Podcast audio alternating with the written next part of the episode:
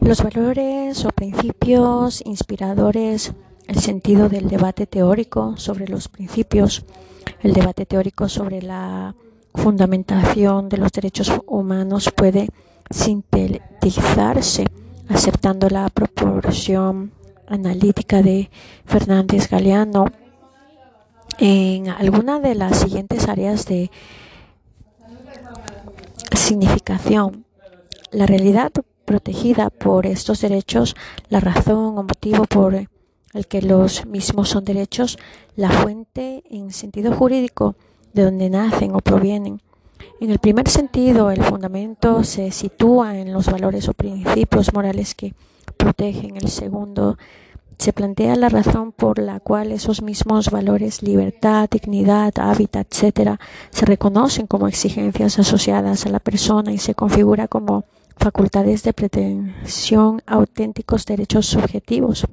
Finalmente, la aceptación casual vista fuentes se puede resumir en las disposiciones ya tratadas del ionaturalismo y el positivismo la fundamentación de estos valores como derechos cumple la importancia función de la seguridad. El reconocimiento de la juridicidad constituirá así un principio de garantía y se sitúa en la zona de intersección de la moral pública o política y el orden jurídico, de suerte que si no son reconocidos por el orden jurídico, este sería valorado como injusto. El problema de la fundamentación parece ser en nuestra actual cosmovisión derivada de la necesidad de poder límites positivismo jurídico, el de la convergencia de la ética y el derecho que se traduce en la necesidad cognitiva de la jurisdicción de la ética y de la moralización del derecho. Juridificación de ética se traduce en los derechos morales que defiende Eusebio Fernández, sosteniendo que el fundamento es previo a lo jurídico. Los derechos morales nacerían como una respuesta a las necesidades humanas más importantes. Es bueno que se den y son bienes constitutivos del ser humano. Inician el camino de la fundamentación de los derechos constitucionales. Andrés Oliero afirma que existe un fundamento intuitivamente tratable que permite privilegiar determinadas exigencias éticas hasta hacerlas merecedoras de la revelencia jurídica necesaria. Moralización de derechos presentes en autores como Peces Barba pretende ser superadora de la controversia histórico racional del positivismo y naturalismo mantiene la exigencia de unos valores superiores, producto del proceso histórico social de los valores superiores sería una forma de entender la moralidad del derecho. El constructivismo racionalista. Benito de Castro afirma que los derechos humanos han de apoyarse sobre los principios que la discusión racional establezca como puntos de apoyo y referencias últimas para la ordenación de la vida social. La argumentación racional exige la aceptación de una serie de principios o presupuestos fundamentales que tenga carácter axiomático sustantivamente. Este debate teórico racional eh, no pretende otra cosa que la de sentar unas bases firmes para la construcción de una determinación sistema de relaciones sociales y la justificación racional debe servir de fundamentos a su exigibilidad y sostenibilidad. El progreso que la filosofía analítica ha logrado establecer es que no hay ningún fundamento para la creencia en principios universales y necesarios fuera de los postulados formales. El comunitarismo, según Massintire, nuestro mundo contemporáneo es en realidad caótico y desordenado.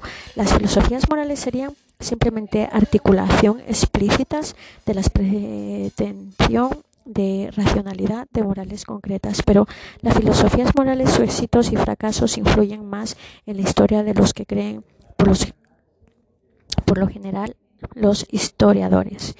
Paradigma morales parece dar la razón a nuestra tradición ilustrada por cuanto los principios axiológicos parecen avanzar progresivamente hacia el reconocimiento universal, es la idea de los derechos humanos que sostiene Isaías Berlín cuando dice que hay una buena razón a favor de que determinados bienes como la libertad, la justicia, la búsqueda de la felicidad, etcétera, que interesan a todos los seres humanos y que serían una condición previa al desarrollo de vidas humanas plenas.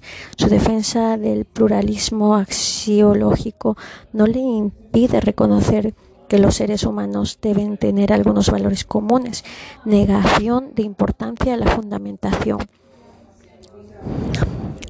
Norberto Bobbio niega el valor al debate sobre la fundamentación porque considera que es una cuestión resuelta con la solución de la Declaración Universal de Derechos Humanos de 1948, que sería la mayor prueba histórica que ha existido nunca de un consenso omnium gentium acerca de un determinado sistema de valores. En su opinión, habría tres modos de fundamentar deducir de un dato objetivo que constituyera una constante como podría ser la naturaleza humana, considerar los valores como verdaderos evidentes por sí mismas, el consenso social que supondría que un valor estaría más fundado cuanto mayor grado de consenso enlace. Su análisis histórico le conduce a destacar los dos primeros. No parece, sin embargo, que se pueda hablar en el consenso universal de la Declaración de 1948, porque podemos observar que los representantes de los países socialistas se abstuvieron abstuvieron en el voto final sobre el conjunto de la declaración junto a Sudáfrica, Arabia Saudí, se parece relevante y en el texto de la declaración converjan dos importantes tradiciones culturales, una de carácter y una naturalista y la otra de carácter comunista y social. La concepción antiformalista de la visión socialista se incorpora a través del reconocimiento de los derechos económicos, sociales y culturales, puesto que la realización de los derechos exige un marco de condiciones materiales que garantiza la igualdad, pero aunque se pueda poner objetivo al consenso, no se puede negar que ha tenido un carácter transformador de la propia realidad social, función pedagógico social y que progresivamente avanza en el consenso sobre su contenido la constitución del Consejo Teórico y Social. Esta construcción sobre valores que se consideran imprescindibles tiene como contenido mínimo los de la dignidad, libertad, igualdad y socialidad.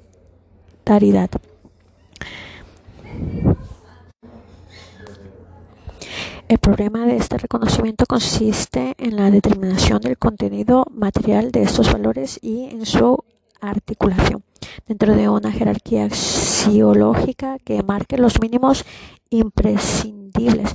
Algunos autores, como Isaiah Berlin, sostienen la existencia de contradicciones entre los citados valores, aunque el pluralismo axiológico que defiende no impide el reconocimiento de ese contenido mínimo universal como un valor paradigmático la vida intelectual y social de nuestro mundo contemporáneo.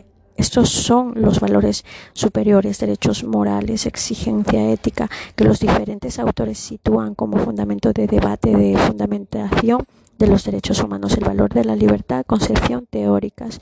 El término libertad se ha concretado históricamente en una pluralidad de significados.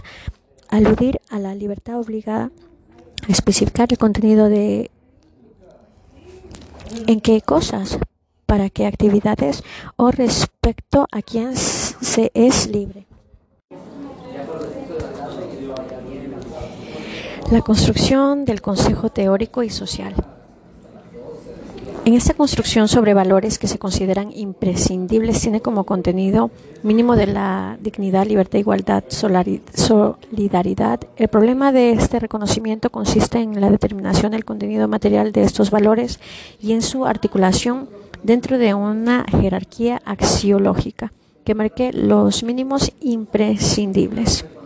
Algunos autores como Isaías Berlín sostienen la existencia de entre los citados valores, aunque el pluralismo axiológico que defiende no impide el reconocimiento de este contenido mínimo universalible con un valor paradigmático. La vida intelectual y social de nuestro mundo contemporáneo, estos son los valores superiores, derechos morales, existencia, éticas, que los diferentes autores sitúan como fundamento del debate de fundamentos de los derechos humanos. El valor de la libertad. Concepciones teóricos. El término libertad se ha concretado históricamente en una pluralidad de dignificados aludir a la libertad obligada a especificar el contenido de en qué cosas, para qué actividades o respecto a quién se es libre. En su contenido más extenso puede conducir a la consideración de que toda práctica socializadora programada puede constituir una vulneración libertad negativa. La libertad podría reconocerse como posibilidades para realizar determinadas conductas libertad positiva. La libertad se entiende como marco externo para su ejercicio y como conjunto de condiciones para desarrollar las relaciones interpersonales, libertades sociales y comunitarias. La libertad social puede ser entendida como confluencia de un significado dual, como libertad psicológica, que estaría referida a la carencia de impedimento físico de carácter personal y como libertad moral que supondría el reconocimiento de la posibilidad de realización de las capacidades del ser humano al desarrollar eh, del hombre como hombre. En el primero de estos dos significados se presupone la negación de toda posición científica que defiende el determinismo biológico y genético del ser humano y la afirmación de una visión antropológica positiva. Si se defiende la tesis determinista extrema, sería imposible sostener la idea de una libertad moral que en última instancia presupone el reconocimiento de una capacidad de elección. La tradición ilustrada de la última moral se define en la teoría kantiana metafísica de las costumbres.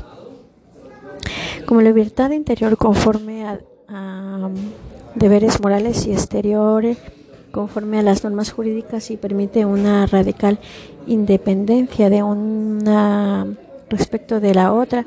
No existe la libertad interior si no se superan las determinaciones naturales. En esta libertad entiende como autonomía puede concebirse desde una perspectiva dual, como libertad interior, defendiendo por estoicos, epicureos. Es libre el que no es esclavo de sus pasiones, el que no está a merced de sus impulsos. El pensamiento medieval occidental lo recibe como libre albedrío, como atributo de una voluntad humana no sometida a determinación alguna. Es libre el que hace lo que quiere y porque quiere. Como libertad exterior, centrada en el marco de las relaciones sociales de ser humano individual con los eh, restantes miembros del grupo social en las fuentes de la tradición liberal iniciada por Locke. La libertad natural transformada en libertad civil, el hombre transformado en ciudadano mantiene un ámbito de libertad personal que no puede ser violado, conduce a una separación entre la vida privada y la vida pública, la revisión del liberalismo clásico. Se efectúa por Stuart Mill sobre la libertad y supone la aceptación de un marco de libertades básicas, de pensamientos de discusión y de acción moral. Detrás de un Estado libre debe existir una, sociedad libre. Plantea el intervencionismo correcto del Estado. Eh, Mounier, el personalismo 1989, plantea el, interven, el intervencionismo correcto del Estado. eh, plantea la tensión existente entre la libertad y las libertades. Las libertades son concebidas como las oportunidades ofrecidas a la libertad. No puede existir la libertad individual sin un marco de libertades colectivas. La tradición comunitarista rompe con la tradición liberal. Parte de sus fundamentos se encuentran en el pensamiento anarquista de Proudhon o Bakunin, en términos que podemos calificar de socialismo libertario, su crítica al positivismo y su concepción antropológico basada en la idea de la construcción social. El hombre es producto de un particular medio social y apunta la idea de que el hombre no nace libre, sino que se hace libre. El proceso de conquistas de la libertad supone la emancipación de este mundo, de que se le impone al hombre es a través del trabajo de su pensamiento crítico de la rebeldía contra esa situación que se percibe como natural y contra sí mismo en colaboración solidaria con los restantes hombres, como se produce la conquista de la libertad. La libertad no es la negación de la solidaridad, sino su desarrollo, su modo de humanización. Cualquier intento de escapar de estas influencias en nombre de una libertad trascendente egoísta es condenarse a no ser. Esta libertad que se constituye interactivamente se ve favorecida por la libertad colectiva.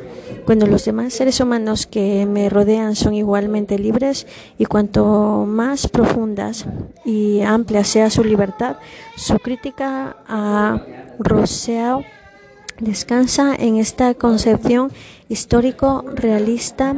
La libertad no puede ser realizada de modo individual.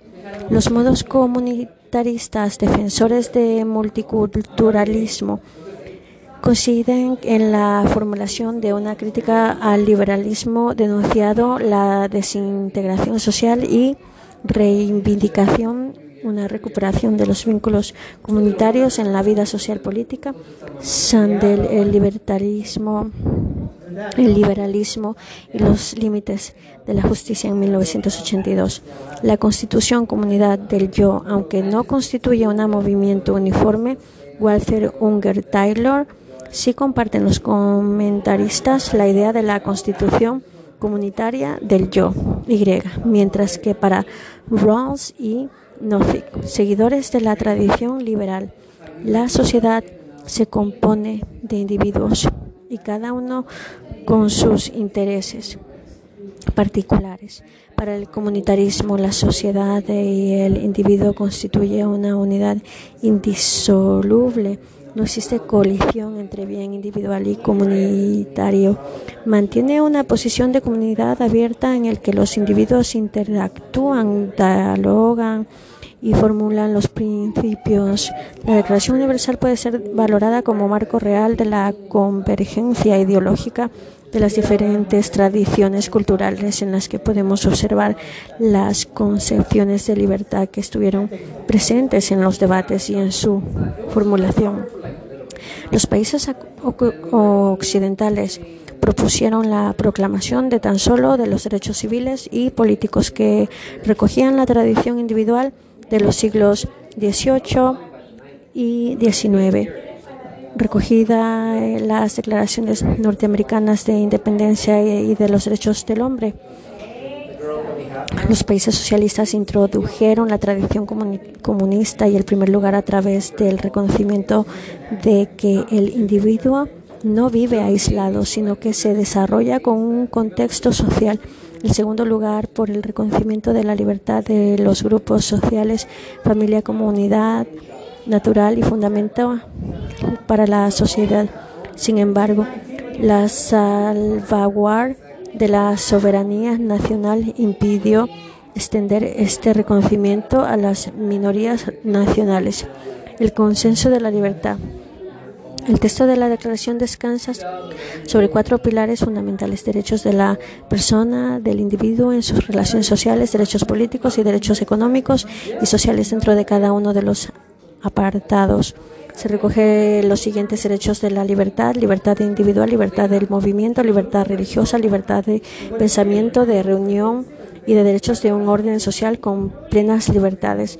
Este debe ser el punto de partida para la construcción del Consejo Universal, como sostienen los teóricos de la ética discursiva, como Habermas o Apple.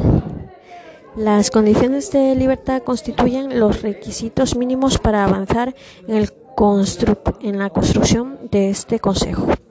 Marco Nacional. La libertad es consagrada como uno de los valores superiores de nuestro ordenamiento jurídico. La ascensión 1 bajo el título de Derechos Fundamentales y la Libertad Pública recoge una esfera de libertad como autonomía, libertad de ideología religiosa y del culto de expresión de reunión, de movimiento y de la libertad como desarrollo de la persona en el marco social participativo creación de centros educativos, libertad de asociación y sindicación. Sin embargo, quedan fuera el derecho de fundación de artículo 34 y la libre elección de profesión u oficial del artículo 35. En la jurisprudencia constitucional se determina el alcance y significación y una auténtica jerarquización que se aplica en los supuestos de colisión de valores para Isaías Berlín. Esta colisión entre los diferentes valores es genérica, indeleble y a veces tiene un aspecto trágico como cuando el órgano jurisdiccional debe decidir, decidir proyectar concepciones asumidas por sus miembros. A este respecto, la argumentación del Tribunal Supremo del 2 de junio de 1986 en la que se dice que resulta necesario en los, en los supuestos de colisión eventual establecer una gradación, jerarquía de los derechos humanos eh, no nos parece de lo más plausible sobre la polémica de la libertad de comunicación e información y los derechos a la intimidad y al honor, la SETC, de 8 de junio de 1988, dice que la libertad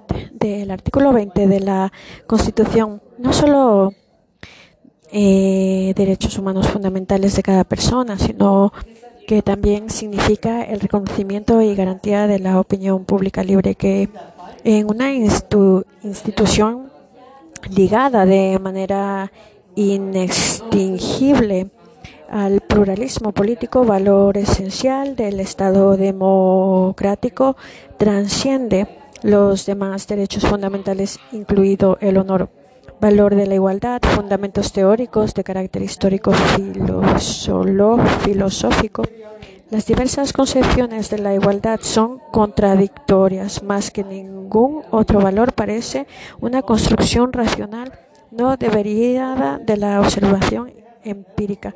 El concepto no es un concepto descriptivo de la realidad, es un concepto construido social e históricamente la concepción de las diferencias sexuales permitiría fundamentar ese trabajo jurídico diferenciado, porque el trato desigual a los desiguales constituía un requerimiento de la realización de la justicia.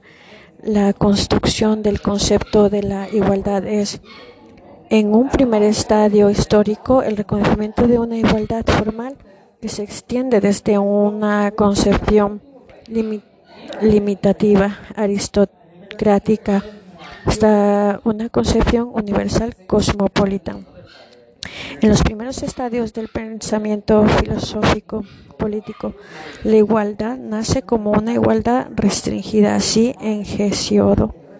Podemos observar una clara distinción entre los semejantes homo y yo y los iguales soy. Esta diferencia se mantiene en el Heródoto, quien en su alegación contra la tiranía construye una tipología de la igualdad, la igualdad ante la ley isonomía, la igualdad de poder, isocracia y la igualdad de palabras y seguridad. La igualdad no es universal, sino restringida a ciertos iguales. Con los sofistas y el estoicismo se construye la idea racional de la igualdad universal cosmopolitismo, derecho a la libertad y negación de la esclavitud, sin los cuales es imposible la dignidad humana y la justicia.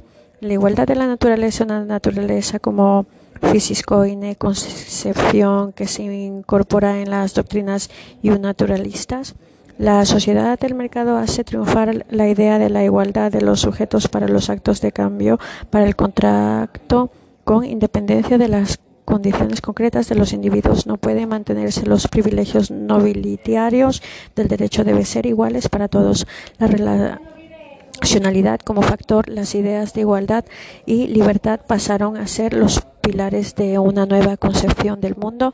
El contractualismo requiere el reconocimiento de la igualdad natural. Recordemos a Rousseau, el planteo, los fundamentos culturales de la desigualdad frente a la igualdad, discurso sobre la desigualdad entre los hombres contra la idea de igualdad de Hobbes, de carácter jurídico, generalidad y abstracción. Es el principio formal de la igualdad jurídica. Las normas particulares se interpretaban como privilegios y por eso las diferencias deben ser justificadas y no arbitrarias. La igualdad entre la ley se articula jurídicamente como negación de discriminación por razón de ciertas condiciones particulares como la raza, el sexo, la religión, la opinión o cualquier otra. Se refleja en nuestro artículo 14 de la Constitución. La Constitución teórica de la igualdad material permanece más a la utopía que a la realidad. Su visión más radical tropieza con el principio material de la diferenciación humana. La justicia de la desigualdad distribución de dones naturales no depende del hombre, es una construcción que permanece al ámbito de la utopía. es en la tradición ideológico cultural del comunismo donde encontramos los fundamentos de igualitarismo material. Una de sus primeras referencias se lee en Ley, Ley de Libertad, 1652. Su primera manifestación es formulada en los escritos de Babeu Bonarotti, sus compañeros de la conspiración de los iguales durante la resolución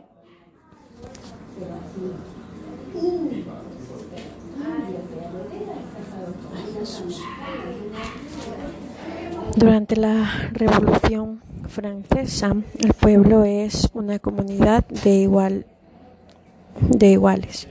Esta concepción persiste en el denominado socialismo libertario, para el cual la igualdad política solo será posible cuando haya igualdad económica y social. La igualdad es un, únicamente igualdad de medios sociales para el desarrollo de sus capacidades y de la organización de las sociedades debe procurar esa igualdad material. Autores como Dronkin recoge en esta idea los derechos en serio 1984. Dentro del concepto de igualdad material podemos distinguir dos orientaciones a igualdad de condiciones materiales de partida y reparto igualitario del producto social. La igualdad en la actualidad hay que entender en esta doble dimensión primera como un medio adecuado para que desaparezcan las desigualdades arbitrarias, como medio para corregir las desigualdades excesivas y una de inversión, que sería la de la igualdad de repartos de los bienes sociales, que está prácticamente fuera del debate intelectual. Los partidos socialistas han renunciado prácticamente a este igualitarismo de reparto limitándose a la búsqueda de un mayor equilibrio distributivo. El Consejo sobre la Igualdad. En el texto de la Declaración Universal, la igualdad responde a una concepción sustancial del ser humano como ser dotado de razón y conciencia, de la que deriva la igualdad jurídica, iguales derechos e igualdad de trato. La igualdad material se reconoce como derechos a unas condiciones económicos que garanticen una existencia conforme a la dignidad humana y desarrollo de su personalidad, salud y bienestar. En nuestro texto constitucional se recoge la actuación promocional del Estado, artículo 9.2c, eh, actividad que se concreta la garantía de una serie de condiciones materiales básicas, educación, sanidad, cultural, trabajo, vivienda, salario, etcétera, reconocidos en la teoría de los derechos humanos como derechos prestacionales. El Estado social y el democrático de derecho constituye la asistente y democrático de derechos constituye la síntesis de las tradiciones teórico ideológicos de la libertad y de la igualdad, la complementariedad del liberalismo y socialismo. Peces Barba, los valores superiores de 1984 realizada en el concepto de las declaraciones de derechos y el reconocimiento jurídico de pactos internacionales y constituciones nacionales. PCs Luño sobre la igualdad de la Constitución española recoge la forma sistemática los diferentes significados conceptuales presentes literalmente a nuestra Constitución como aspiración, valor, como principio real y efectivo y en su sentido formal de igualdad de trato que se corresponde sucesivamente a un horizonte ideal, una obligación de crear las condiciones para la libertad y la igualdad de los grupos y un principio programático que exige dar cumplimiento al trato igual. La doctrina jurisprudencia consagrada. El valor de la igualdad STC de 2 de julio de 1981, tomando en cuenta la igualdad del artículo 14, es la igualdad jurídica o igualdad entre la ley, no comporta necesariamente una igualdad material o igualdad económica real efectiva STC de 8 de junio de 1988. La valoración del, del trato discriminatorio, trato desigual a los iguales e iguales a los desiguales, ha sido objeto de múltiples resoluciones.